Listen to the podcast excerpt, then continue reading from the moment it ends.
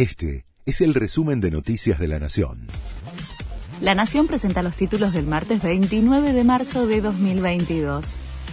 El kirchnerismo impulsa un polémico blanqueo para pagarle al fondo con el nombre de aporte especial de emergencia, propone grabar con un 20% a pagar en dólares los bienes y capitales radicados en el exterior que sean repatriados en los primeros seis meses de vigencia de la ley. Además, a través de otro proyecto, propone modificar el secreto bancario para facilitar el rastreo de esos bienes. Por un paro gremial no funcionan los trenes en todo el país. El cese de actividades afecta el servicio de pasajeros y de carga.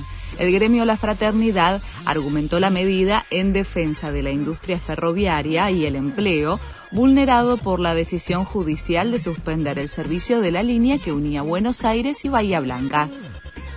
Roberto Feletti se reúne con representantes del sector panadero. El funcionario espera acordar el valor de venta de ciertos alimentos elaborados a partir de la harina, puntualmente avanzar en un acuerdo de precio del pan. El encuentro se da tras el anuncio del gobierno de la creación del Fondo de Estabilización del Trigo para generar una baja en la bolsa de harina industrial. Rusia y Ucrania inician una nueva ronda de negociaciones. En medio de grandes medidas de seguridad, las delegaciones de ambos países ya están en Estambul, donde tienen previsto negociar cara a cara durante dos días. El presidente turco los recibió con un breve discurso en el que expresó su esperanza de que se logre acordar un alto el fuego. Will Smith le pidió disculpas a Chris Rock por haberlo golpeado en los Oscars.